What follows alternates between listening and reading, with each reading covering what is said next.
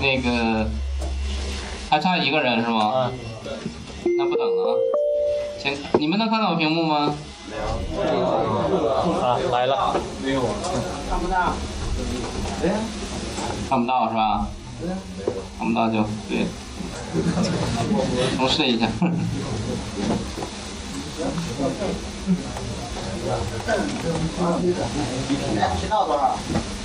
二。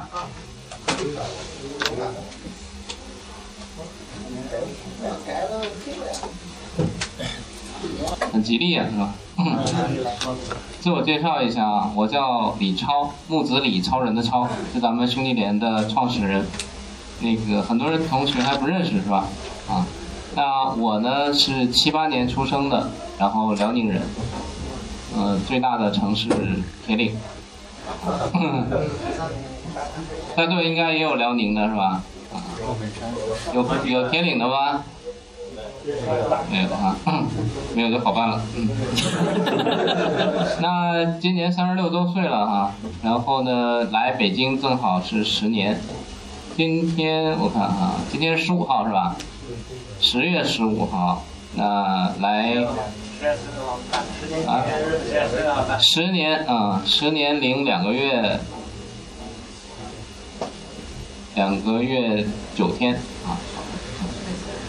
两个月多九天这样，那十年了，那你还是有一些小的成绩吧。那今天呢，主要是给大家汇报一下我这十年，甚至再往前一点是吧？怎么过来的？那若干年前呢，也是跟大家一样是吧？那个也当学生是吧？坐在下面听老师讲课，也曾经梦想过是吧？也胡思乱想过是吧？比如说自己。创业啊，或者自己做点什么，未来是不是能拿一个高薪的工资，甚至说，比如说找个有钱女朋友什么的，是吧？都乱都乱想过，是不是？也想拼拼爹、拼拼妈什么的啊，是吧？呃，反正硬件条件达不到吧，是吧？一是这个长得也不够帅啊。那我来北京的时候呢，身上带了一千块钱。今天呢，应该怎么也能有两千块钱了啊，差不多。那这十年是怎么赚到两千块钱呢？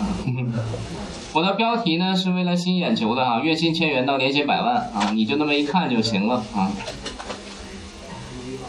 是吧？啊，那今天整个的这个我的分享呢，大概是一个多小时，后边呢会拿出时间呢，咱们做一个互动，啊，大概是一个半小时左右啊。那我们现在开始。好。好。那我出生在一个很神奇的城市哈，就是辽宁的开原啊，就是铁岭下面的一个县级市。这个城市很小，那城里的人只有十万人，加上农村人也只有六十万啊，很小的城市。我呢也非常平凡。这个城市出了很多这种名人啊，像赵本山啊、小沈阳啊，当然我也不认识啊，虽然见过面啊，但是也不太认识。那我是民族小学开原比较重点的一个小学啊，嗯，我这个楼我还曾经呃学习过，然后呢，中学的时候呢是在开原的第三中学，也是比较重点的一个学校。我从小呢一直是学习比较好的，然后呢，小学基本上是前三到五名这样吧，中学基本上是前十名啊。初二的时候呢，有个分班考试呢，我还有幸被分到快班。年部一共有八百多人，我考了前六十啊！你可以大概认为我是一个学习比较好啊这样的一个学生。那问题在于哪儿呢？就是说我并不知道学习有什么用啊！父母一直给我的目标呢，就是说你要考上大学。我不知道在座的你们父母给你们什么样的目标哈？我父母给我的就是要考上大学，但是考什么大学或者为什么考大学没有告诉我。唯一的理由呢，就是因为我们没考上大学。那么你得完成我们 没有达到这个目标，那我就怀着这样的一个呃一个目标吧，啊，别人给我的，然后再去学习。学习过程中呢，其实我还那个时候呢，呃，很聪明啊，但是现在反正也不傻哈。那个时候很聪明，然后呢，学习成绩一直比较好。我们那个时候呢，跟现在不太一样，我们那个时候这种作业的负担非常少，啊。每天反正很很短，很快就能写完作业，剩下反正就是玩吧啊。那从小学开始呢，就一直身体比较好，六年级的时候就参加校队儿，然后初中的时候成绩就更加优秀了。我在我们那儿呢，市里边标枪成绩是第一的，啊，标枪成绩是第一的，全市啊，全市运动会。那理所当然的呢，也是这个，呃，怎么说呢？就是说，嗯，成绩非常好。那在这个初三的时候啊，就听这个体育老师讲说，这个我们的重点高中要这个体育的特长生啊，特长生啊。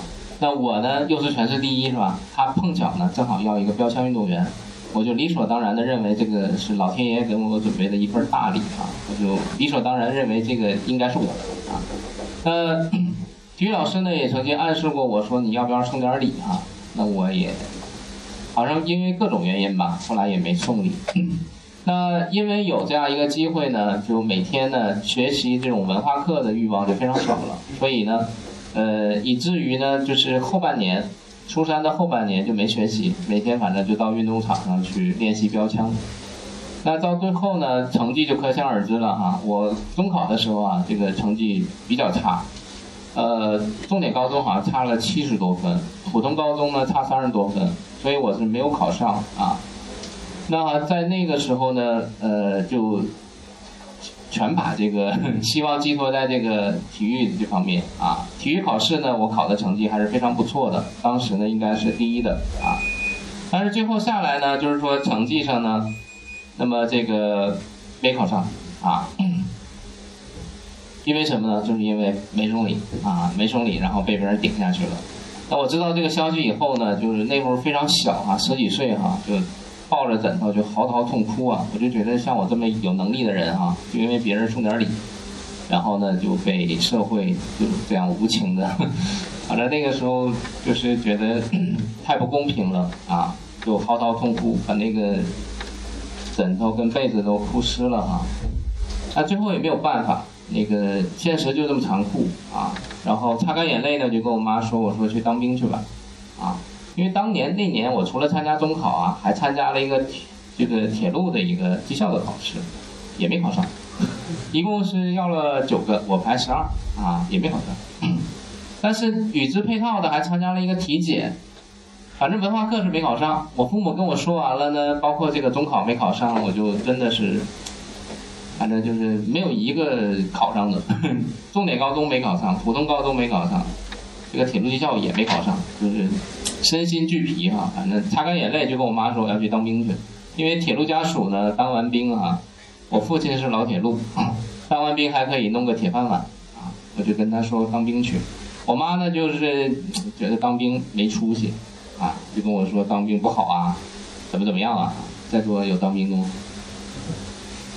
还好，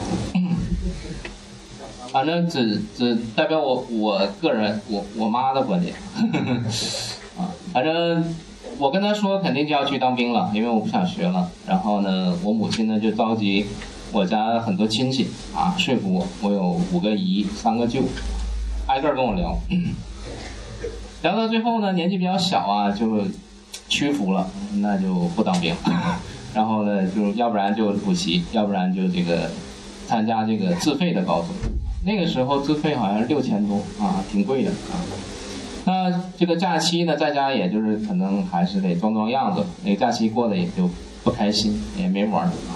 拿个小板凳坐在阳台上，搁那背英语啊。假期快结束的时候呢，父亲从单位回来，有一天呢，拿了一张入籍通知书哈，然后就说这个铁路技校你考上了。我真的假的？打开一看呢，还是真的啊。为什么呢？这个 怎么说呢？就是不参加了一个体检嘛，是吧？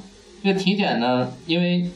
铁路工人啊，一定要眼睛好的。前面因为眼睛不好的呢，刷掉了五个，我上来了。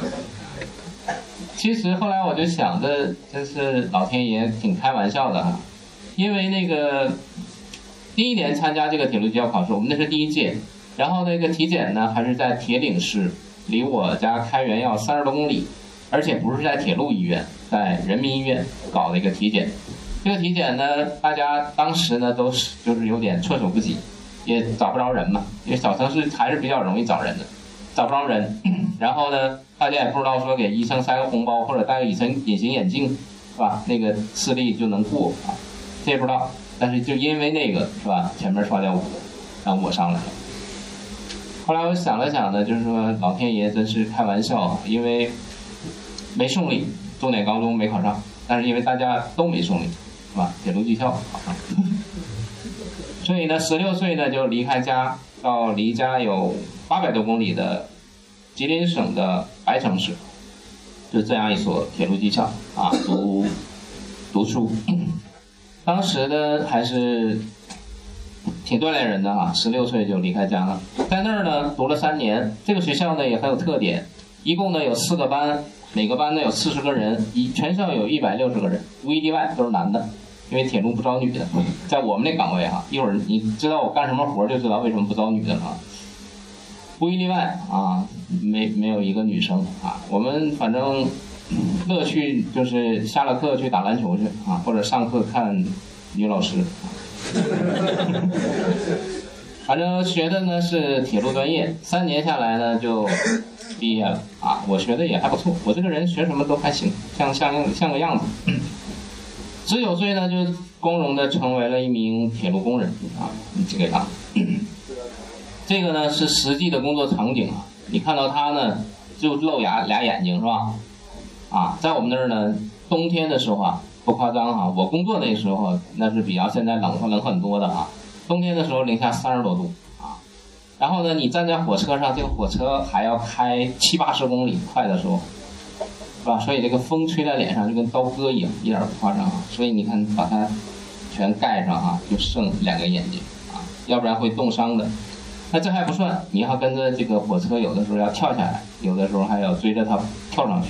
这样很危险。有一次从车上下来的时候呢，就呃脚就没站稳啊，然后还好，就是脚底下一滑嘛，就没没往出跳出去，就滑倒了。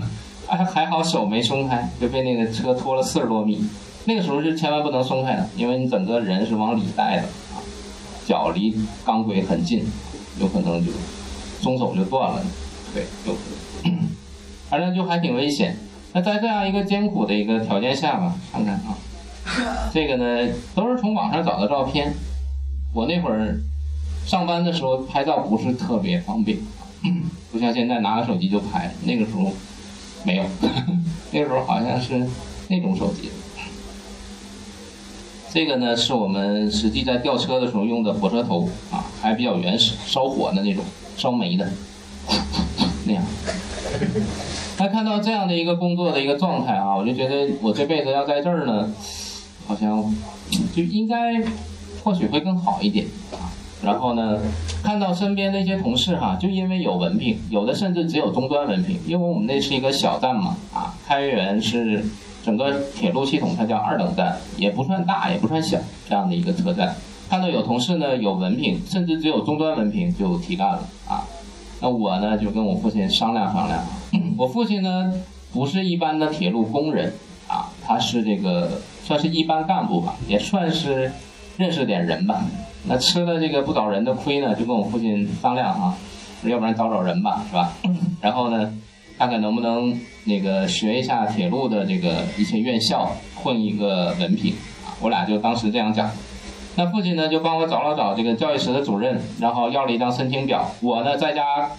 就也不算在家吧，就边上班边学习啊，苦读了一个半月，瘦了十多斤吧。参加了那个九八年的成人高考，然后功夫不负苦心人吧，考上了。当年的这个理科分数线是三百七十五分，我考了四百一十多分啊，考上了吉林铁路运输职工大学。我们上班以后又考的这个学校呢，必须单位同意，所以呢需要教育时给你出具那个相关的申请表啊，所以要找人啊。那为什么要找人呢？就因为你考上以后，单位呢派你去学习，还发工资，是吧？挺好的，是吧？嗯，你长得还真像我一个同学，就是铁路机铁路这个大学的同学，就穿红衣服那个，有一些有一些神似啊。我突然看到他，感觉好像回去了。我又上。他是穿越过来。那那这个学校呢是坐落在吉林省的吉林市，看一下。那时候还有蓝天白云，现在估计也有。这个学校呢，门口看着挺破的哈，但是对面哈，这个学校门正对着就是松花江，啊，非常美啊，松花江。然后在对面呢是龙潭山。还有一点让我比较兴奋的就是这个学校有女生啊，我们班还有三个。然后到这个学校呢，依然学的是铁道运输专业啊，依然学的是铁道运输专业。大学第一年呢，跟这个很多同学一样啊，踏踏实实把这个相关的课都学了。那个时候觉得就比较新奇，我们除了这个铁路的，我们除了铁路的一些文化课呢，还学了一些大学的一个，比如说大学语文啊，大学。什么高等数学，还有什么物理，这些都学了，就觉得好像机会挺难得，好好学学啊！第一年就好好学了，第二年呢，看很多同学呢都不学。我们学校有一个绰号叫吉林铁路运输职工疗养院，为什么呢？因为大家其实怀着共同的目的，就是来混文凭，混完文凭回去呢，有可能提干，是吧？然后你想想，其实文凭对我们来说很重要，是吧？那么老师呢，其实也都明白我们是来混文凭的，也不难为我们，所以整个学校的这个氛围是其乐融融 啊，我们除了学习呢，剩下就是搞搞老乡会啊，是吧？处处对象什么的，反正基本上是这样啊。第二年呢，我就随波逐流，跟大家一起啊，顺便就交了几个女朋友吧。这个呢是吉林的雾凇，大家可以看一下啊，有机会去吉林看一下雾凇呢。是整个全国吧，我觉得是非常，呃，非常非常值得推荐的一个景观啊，非常非常漂亮。雾凇呢，跟咱们平时所想象的说雪落在树上啊，或者这个冰在树上不太一样啊，它是水汽凝结在这个树枝上长出来的绒毛一样的。吉林的雾凇尤其大，因为它靠松花江，非常非常美，可以看一下。那从这个学校毕业了呢，三年啊，顺利的拿到了专科文凭。我呢，哎，就升职了。那升职呢，别小看哈，你看那个工作环境跟现在的就不一样了。这个呢，就一下从工人最低，然后呢，跳到好几格啊，跳到最高啊，这个让我。非常非常意外，我说有文凭就能这样，但还还没到那个干部那个档次。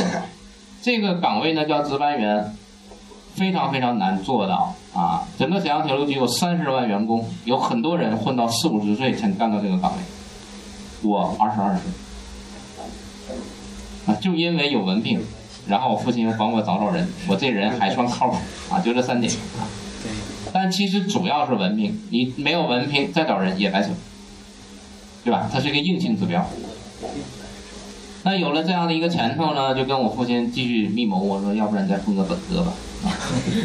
所以呢，又参加成人高考啊，又反正这回就更加有动力了啊，真知道学习有什么用啊。参加那个二零零二年的成人高考，考上了大连铁道学院，现在呢已经正式更名为叫大连交大。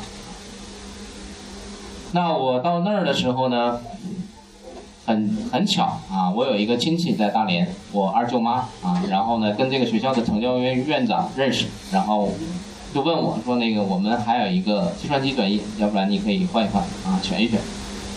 那我问了自己一个问题，说离开铁路能活吗？答案是活不了，只会这点东西是吧？然后想了想呢，计算机应该是未来的方向，我就选那个啊，比较坚定的选了计算机。开学，然后分寝室。我们宿舍有八个人啊，都是男的。其中有一哥们呢，让我印象非常深刻。他叫兰勇啊，兰州的兰。他家也是兰州的，还挺奇怪啊。然后呢，这哥们呢，零二年上学的时候就带了一台笔记本电脑。现在你觉得笔记本电脑不算什么事儿啊？那时候的笔记本电脑两万多。是吧？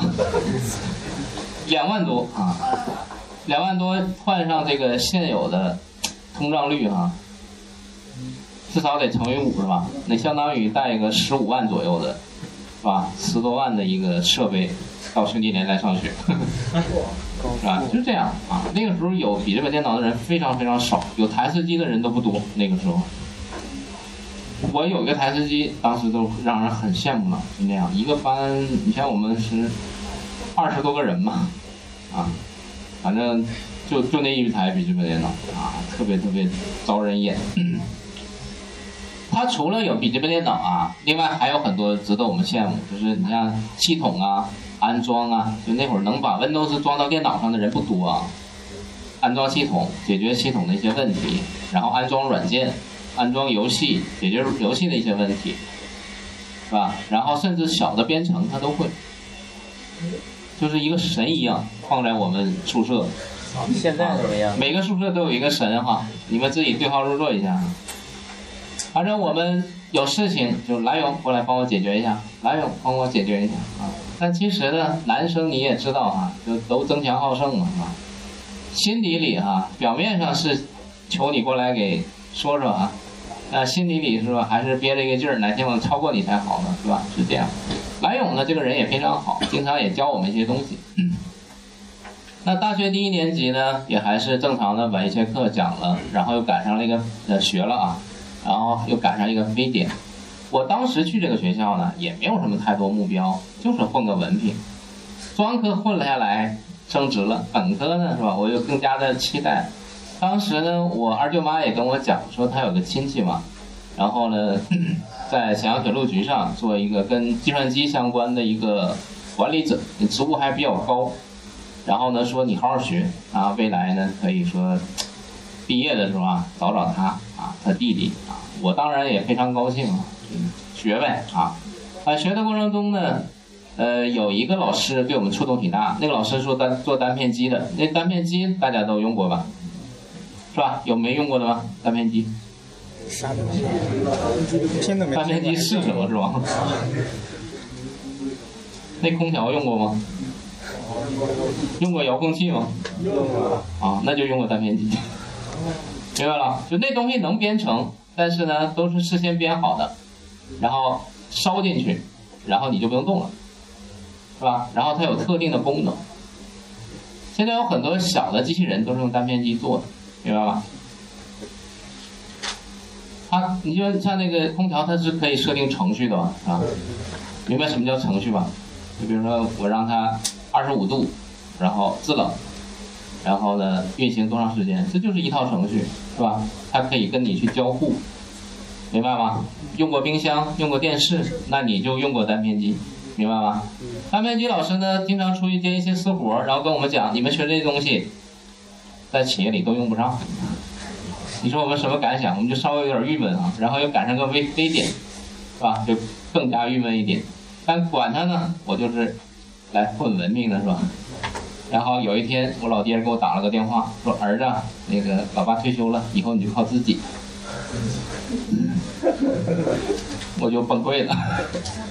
我说：“怎么呢？”我说：“咱俩不是商量好的吗？是吧？我来混个文凭，毕业了是吧？回去上班一年以后是吧？你该退休退休，是吧？因为算他的年纪，我我父亲跟我差的年纪比较大，不是提前。”他说我也没办法，因为他的这个身份证上的出生日期啊，跟档案上的不一致。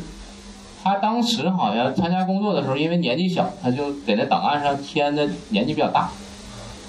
然后单位上当然就按照这个最早的给他办理退休了，是吧？他也无话可说，退了。但其实他跟我密谋的时候，他记得是身份证号的那个是日期。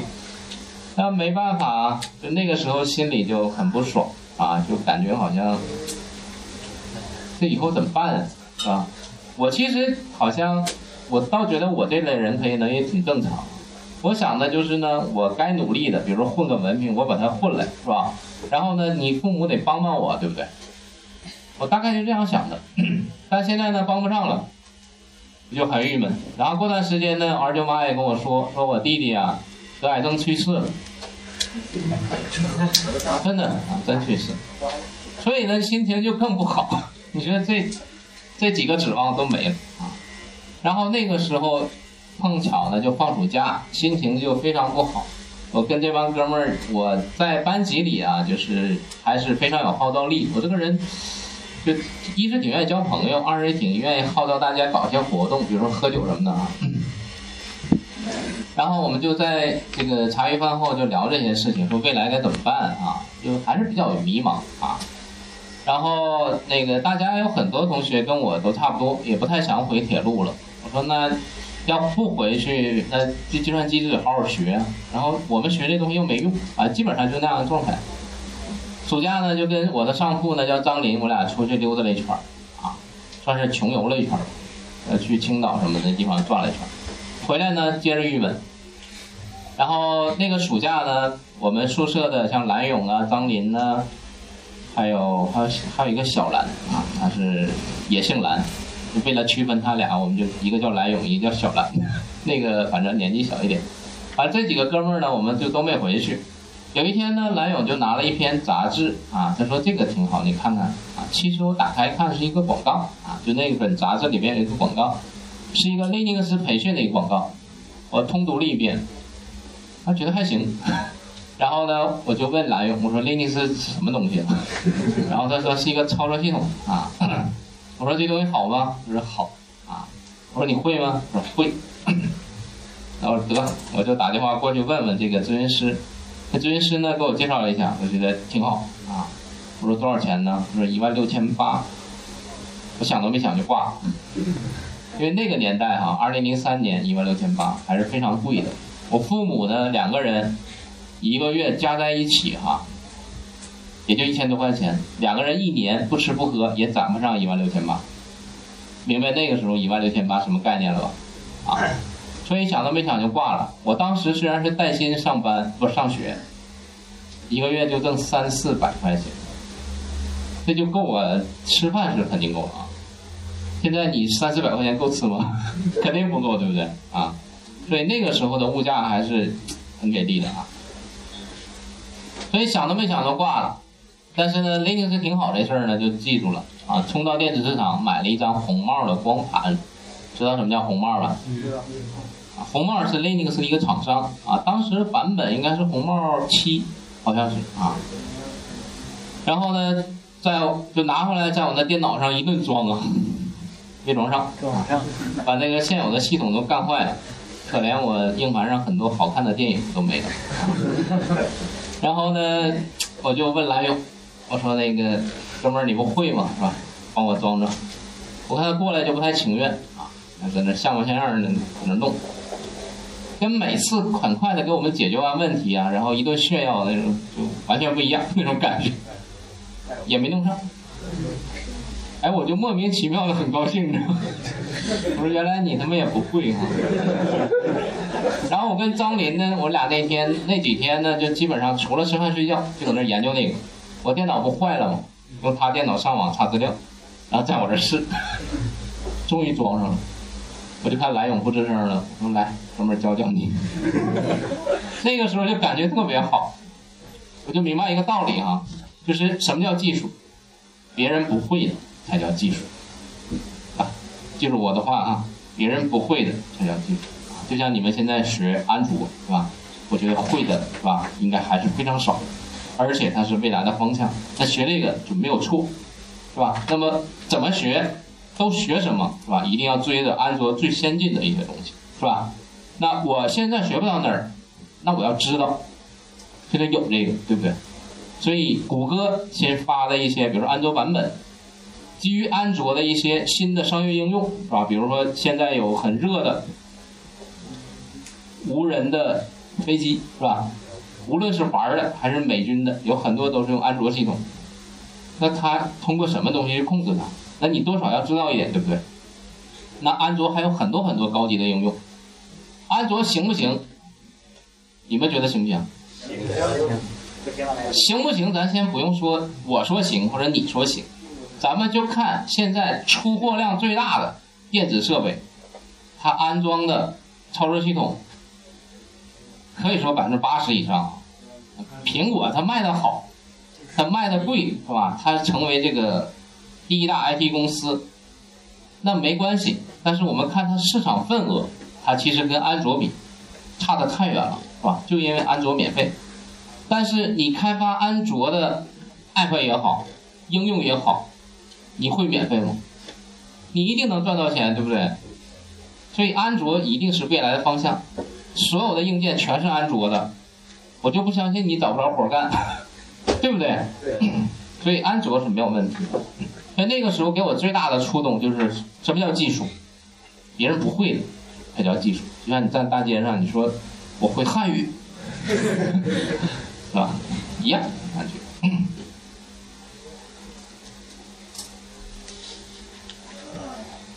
那把这个东西研究好了，不是装上了，然后就开始研究啊，就是在网上查了一些，那会儿网上的资料非常少，是吧？也不是先点开兄弟连的网站，是吧？看看兄弟连 Linux 的免费视频吧，那时候没有呢，是吧？没办法，是吧？找了一些只言片语的一些技术文档，然后在那儿练 Linux，然后也不知道 Linux 干嘛的，啊，就觉得有意思，LS 啊、CD 啊这些练练，练练就发现瓶颈了，因为没有人带你。技术文档又看不懂，我就把那培训广告找出来了。然后他说：“我们最近啊，我说你们这太贵了啊。”他说：“你先了解了解吧，是吧？”说最近我们正好有一个讲座，你过来听听啊。然后我就去了。他们正好呢，那个是香港跟台湾人开的，然后呢，他们从台湾把他们一个博士啊请过来，在大连的哪个酒店啊，一个很大的一个一个讲讲堂啊，然后我们。很多很多人啊，其中包括我啊，我就去听了，听得我是热血沸腾啊！我就觉得挺好，是吧？听完了我就说我要学这个，然后但是你们太贵，然后呢，咨询师就跟我说说我们正好有活动啊，有优惠。我说多少钱呢？说打完折一万五，真的打完折一万五，我就琢磨琢磨，这东西要真是能改变我命运，我觉得也还行。然后我就给我父母打电话，我说我要学这个。当时其实打电话的心情非常复杂，跟你们还有的不太一样。我不知道在座有多少跟我一样工作过，然后赚钱的。我那会儿心情，现在那会儿也没有助学贷款啊，反正就心情非常复杂。你说我工作这么多年，然后也赚钱了，还得跟父母要这个钱。那想想呢，也没办法，是吧？我就想学这个，你就张嘴吧，反正跟父父母说了半天，他们也没听明白啊。那最后说你要不然回来商量商量吧，啊，我就坐车从大连回到家，跟他们一顿说，啊，他们说依然还是听不明白，啊，最后老爹撂句话呢，就是说你要学，哎，老爸就给你拿这个钱，就当时就特别感动，拿着这个钱呢到大连把这钱交了，啊，当时取钱很麻烦啊，取了好几天，然后手续费也花了若干，反正最后交了啊，一万五千块钱，长这么大从来没见过这么多钱。就特别特别深刻啊，特别特别深刻，我就发誓一定要把那个赚回来，因为你看父母一年也赚不上这个钱，真的还是挺难受的啊。然后呢，就参加培训班，这个培训班呢学了啊，差不多也是五个月左右。然后呢，刚开始我一直以为这个培训班啊就是培训 Linux，进去以后发现呢。他除了学 Linux 系统、Linux 网络，还学 C 语言、C 加加语言、Java 语言、PHP 语言，还学两个数据库，一个 MySQL，一个 Oracle。好玩吧？值吧？也学五个月。是。所以值吗？啊，那个时候的我们啊，那样学是可以的。因为大家都不懂 IT，说白了，你学一样学精了也行，或者学的不精也行。但那个时候呢，就是都学也能找到工作啊。那个培训班毕业以后啊，我就也给推荐工作嘛。然后呢，我就到那个大连教育网去应聘，当时是十个人吧，差不多十个人竞争，要了俩。然后哥呢表现还行，就被应聘成功啊，做了一名 Java 程序员。Java 程序员后边肯定是用 Java 吧，是吧？数据库用的是这个 Oracle 啊，在那儿工作呢，主要的工作职责就是做栏目的一些改版啊，然后一些呃跟整个系统相关的一些呃偏开发的一些工作。当然，当时也有一些呃同事嘛一起啊，是这样。大连教育网这个网站现在还在，还在。那么在那个期间呢，我就感觉到这个技术还是有很大的一个进展，因为你在培训机构里哈，呃，那个时候的我们学的东西啊，还是没有现在实战性，就是老师现在兄弟连老师教你的实战性还是偏强。那个时候，说实话，培训质量没那么好啊。然后呢，到工作当当中呢，感觉还是突飞猛进啊，突飞猛进，特别是对 Oracle 呢有更深刻的理解啊。然后在这个时候啊，对，那个时候我的工资呢是这个一千块钱，一千块钱。然后呢，在二零零四年七月份的时候，就顺利拿到了大连体操学院的毕本科毕业证啊。在这期间，我参加培训那个机构就是叫看下一行，香港技师科研，它叫香港技师科研。然后呢，他也招工到北京工作。我呢，经过三轮面试，然后也比较正常的面试成功啊，然后呢，我就到北京工作了。二零零四年的八月六号，大连教育网呢也对我做了必要的挽留啊，然后呢，我还比较坚决，我就觉得北京呢一定是比大连的机会要多，我就来了啊。在大连的时候呢，赚一千块钱，应该好像上了也就两三个月班吧啊，然后呢。就剩了一千块钱，就来北京了。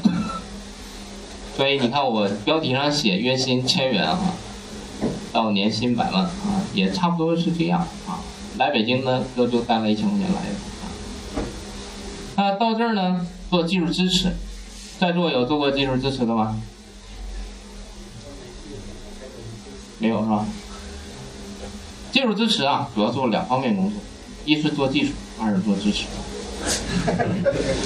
真的，当时呢，我是协助这个销售呢去卖一款网络开店机的一款产品，那个产品呢就是这么大一个盒子，里面有 CPU、硬盘、内存，加上一个网口，那，这个东西呢里边运行的是 Linux 操作系统，然后 LAMP 环境，它搭了用 PHP 呢搭了一个，就是像电子商务网站这样一个东西，然后你作为一个商家，你就可以把自己拍的照片。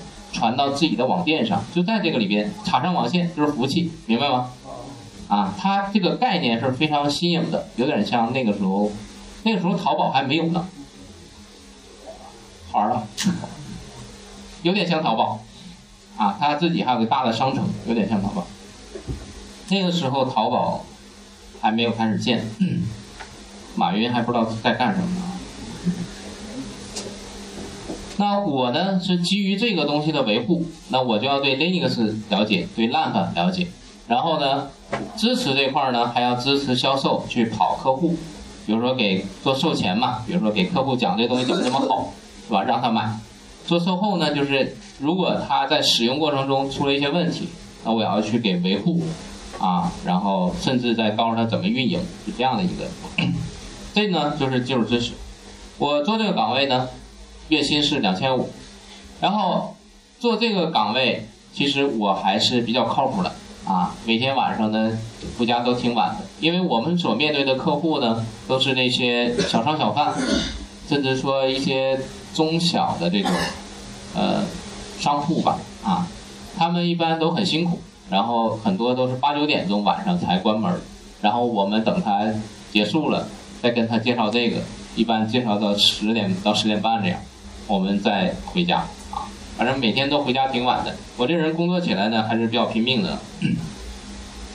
那在这期间呢，我了解到公司呢，其实它主营业务啊也缺老师。我来这个，这是我参加那个培训那个机构。我来北京的时候，我就跟我曾经班上的老师呢打听过，我说你们大概收入多少啊？啊，他也没告诉我，但是我侧面呢了解到是比较不错的。那我就梦想着，我说，万一我能当上 IT 老师哈，是不是也挺好啊？所以有这样一个小的一个目标。那在这个做技术支持期间呢，我呢就不断的呃自己练习。刚开始呢是非常内向的一个人，不像现在啊，当着大家讲座还是我觉得还是比较自然。那个时候不是这样，对着男同学啊。讲话时间长了，我觉得都不是特别自然啊。李同学就更不敢张嘴了。反正刚开始就是不敢对着人讲，就对着墙讲，讲到比较顺了，然后就对着一两个人，慢慢的最多讲过十来个人啊。反正就自己没事在那儿练吧，休息时间就做这些事情。那在做技术支持期间呢，除了跟我的直属领导，其他人也没什么交集，一直都默默无闻。然后突然就是工作了几个月吧，突然有一天周五的一个下午啊，然后网络部门的领导呢找我说你想当网管吗？我说挺想啊。然后呢聊了半天，挺高兴啊，可能会当网管嘛，是吧？然后回到工位上啊。然后紧接着呢，讲网讲师那部门的领导又找我说：“你想当老师吗？”我说：“也想。”啊？突然感觉到自己被需要了啊！紧接着呢，总裁又找我说：“那个你就当老师吧啊！” 那个因为现在特别缺老师，那我也就欣然同意啊。回到下班回到家呢，就跟一起住的一些朋友吧，然后呢就我说请你们吃饭啊，有点热啊，你们热不热？啊。那我说请你们吃饭，因为当老师了啊，然后呢喝了一点酒啊，喝的也不少吧，然后，呃酒过三巡的时候，小伙伴就问我说那个涨工资了吧？哎我说没人提这事儿，我说管他呢，反正当老师了哈。第二天早上呢就起的稍微晚一点，中午的时候呢，讲师部门的领导呢就给我打电话，说那个周一的早上你去北大。某某楼某某教室上 Oracle，我说你开玩笑的吗？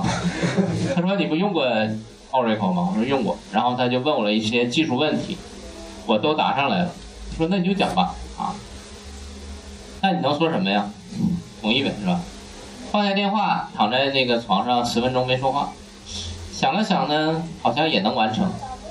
那个时候啊，在 Linux 上把 Oracle 装上的人啊，能装上的人不多。尤其呢，我们讲的这个 Linux 还不是红帽，是计时 Linux，他自己造造的一个版本叫计时 Linux。那香港计时科研嘛，它的名名号呢叫计时，他自己造来的 Linux。这个 Linux 呢跟红帽有非常大的一些区别啊，比如说目录，比如说环境变量啊，甚至包括一些权限都不一样。那网上的个别的文档啊，只有。Oracle 怎么安装？安装在红帽上，然后你要不懂呢，你还装不上。在 Windows 上装这个软件很容易是吧？双击，然后下一步下一步就装上了是吧？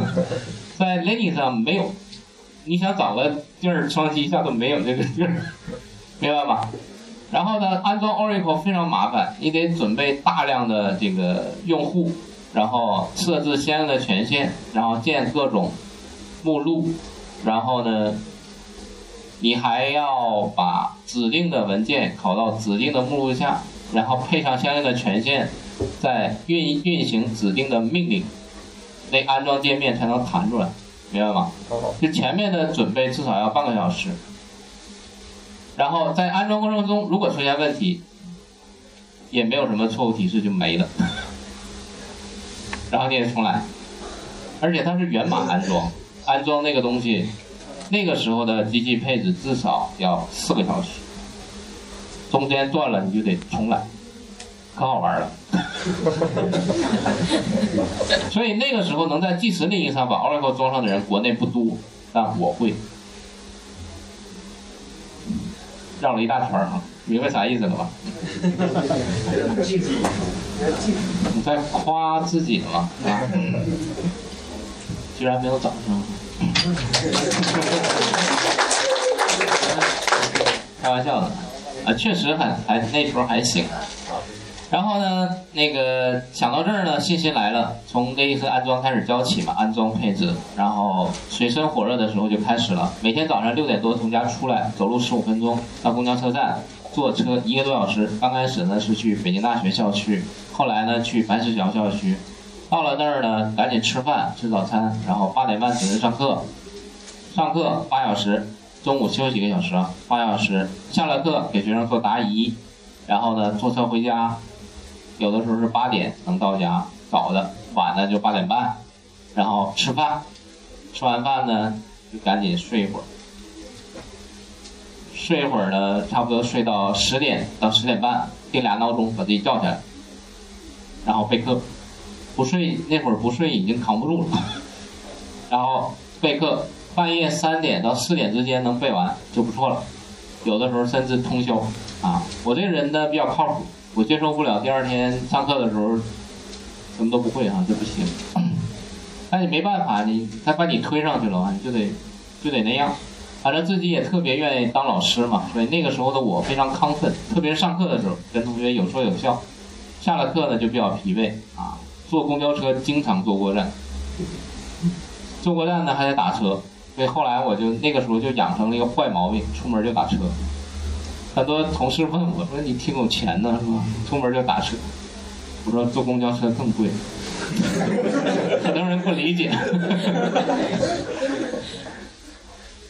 啊，没办法啊，就那样的一个水深火热的时候，就这样过来的。第一个周六周日呢还好啊，睡了一天，然后另外一天用来备课。第二个周六周日开始呢，讲师部门的领导就特不是人，就给我排了一个六日班啊，然后讲的还不是 Oracle，MySQL，还得重新背。反正就知道钢铁是怎么样炼成的嘛，就就那样，反正就真的不知道自己怎么过来的，反正挺过来了，就感觉非常好。就像你们现在五个月哈，也挺，呃，挺过来就好，是吧？挺过来就好。那转过年来哈，我在那个 Oracle 这个领域啊，讲了好几遍啊，然后呢，整个我这个人又比较善于总结。那讲课的时候，把很多这种标准化的东西形成出来，然后呢，也给到公司，也获得了一些表扬吧，啊，奖励还没有，反正就是领导还挺看重啊。转过年来呢，就派我出差呢，去西安。一出差呢，就时间比较长。其实当时呢，跟我承诺的是到那儿就回来啊。去哪儿？去那儿还讲 Oracle 啊？我呢讲过很多遍，讲的也挺好了。所以呢，基本上是一个旅游的心态去的。西安是十三朝古都啊，那个历史久远啊，文化底蕴丰厚啊，所以光兵马俑我就去了三回啊。像壶口瀑布、什么黄帝陵啊、什么大唐芙蓉园啊，我在的时候，西安正好把那个城墙给修好，还上去跑跑步啊。反正我这人挺爱玩的啊。当然呢，工作也不含糊啊，工作坚决不含糊啊。好景不长啊，呃，对了，我们公司呢在西安的高新区租了一套一百三十多平米的房子，我跟另外两个同事啊，一人一个房间啊，三三居啊，一人一房间。那两个哥们儿呢也都是男的啊。啊对啊，好景不长，那两个哥们儿呢，然后呢，课陆续就完了，然后人家就回北京了。我呢也跟公司打电话，我说那个我也该回去了吧。我讲师部那领导呢就问我说你用过 Java 吧？我说用过呀。然后问了我一些 Java 的技术问题，我都答上来了。说你就在那儿带 Java 吧。我说那好吧，怎么办啊？好吧，水深火热的时候又开始了。好在呢，当老师呢有一些经验了啊，就比以前稍微强一点啊。在那边呢，其实。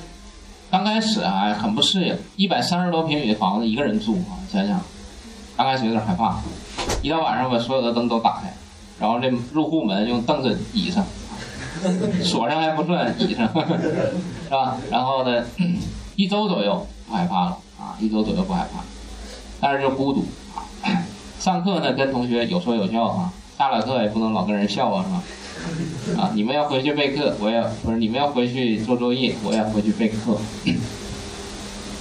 然后呢，我当时呢是在计时合作的一个校区，叫西北工业大学上课。然后呢，那边也就认识了一些老师。侧面呢，他们老问我收入，那会儿也好显摆，我就告诉人家我收入多少。对了，没说收入呢哈，在北京的时候呢，两千五的底薪没变，但是呢有课时费了，所以多的时候能赚个四五千块钱。到西安的时候呢，每个月还要增加一个出差补助，所以呢多的时候就能赚到五六千块钱。你跟人说我能挣六千块钱啊，那在西安能挣六千，那个年代挺吓人的。还说这人还能挺能挣啊。然后有的人就说那个给你介绍个女朋友吧，我说哪儿的呀？就西安的。那后来我想想就没见，我觉得当然也处过女朋友，但我是觉得肯定还得回北京嘛，是吧，那个时候也年纪稍微大一点，我说别耽误别人，就没见。那六月份的时候呢，有一个哥们儿给我打电话，说超哥，给你介绍女朋友吧。我说哪儿的呀？北京的。我说那可以呀。然后呢，哎，我说不对呀，我说你还没女朋友呢，你介绍给我。他说这女孩呢不太适合我啊。我说怎么了？我说个儿太高了。我说怎么的？说一米七七啊，不穿鞋。我说那不适合你，介绍给哥吧啊。这人叫高洛峰。高罗峰高胖呢？我跟他叫高胖啊。高胖还是很多优点啊。那个穿内增高的鞋应该有一米七。然后呢，钢管舞确实跳得很好。有机会呢，你们可以要求一下。嗯高胖呢就把这女孩介绍给我了。我呢因为在西安嘛，这女孩在北京，所以就那个 QQ 啊、MSN 呐就都加了。在网上有一搭无一搭的聊着啊，哥也交过很多女朋友啊，就没太当回事儿，就聊着呗啊。一般上来就你反正了解一下基本情况，然后就找一些有一搭无一搭的话题聊着。正好呢，六月底的时候啊，我就有个机会可以回去，因为三月份去的时候啊，这个天气比较凉。那六月份的时候，西安、北京都很热，所以要回来换换季的衣服就回来了。我就约这女孩我说见个面呗，是吧？然后呢，就我就约上高胖，这不能一个人、俩人单独见，不认识啊，就把高胖叫上了。然后那女孩呢，叫上她一个女同事，我们四个人啊，就当时哈，在我住的附近啊，北京有很多环路，你知道吧？啊，就比如说这是环路哈。那个这是三环啊，在三环地图上在右上角，就那块儿有一个国展，知道吧？国际展览中心，不知道啊不知道就好办了啊。这块儿呢有一个避风塘啊，他坐车就来到这儿啊，我住这儿附近啊，我说那个吃点饭去吧，他说那会儿天比较热，他说不饿，我说那咱们去避风塘坐一会儿啊。当时好像说十几块钱一位啊，干果、饮料啊、冷饮啊免费。或者自助啊，自助的。到那儿呢，我们四个就打牌啊。我跟那女孩一伙，高胖跟他那女同事一伙打牌。反正就觉得这女孩挺特别的，挺能吃。我问她，我说你喜欢吃啥呀？她说肉啊，感觉挺挺有意思啊。我就挺喜欢不装的人啊。反正呢，玩了一会儿。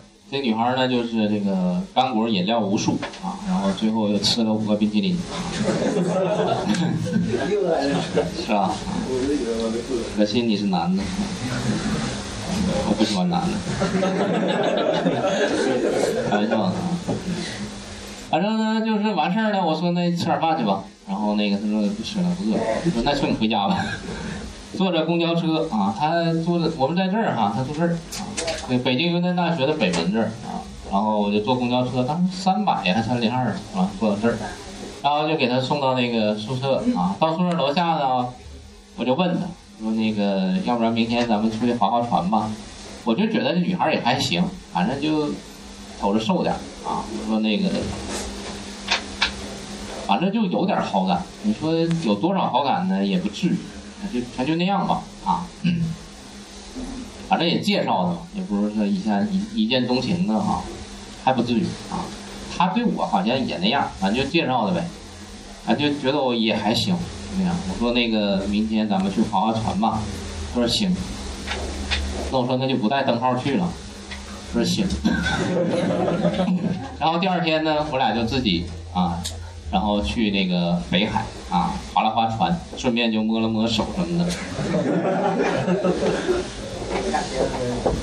那有了这样的一个接触呢，就初步的确立说可以继续往下交往。然后三天我就回到西安了。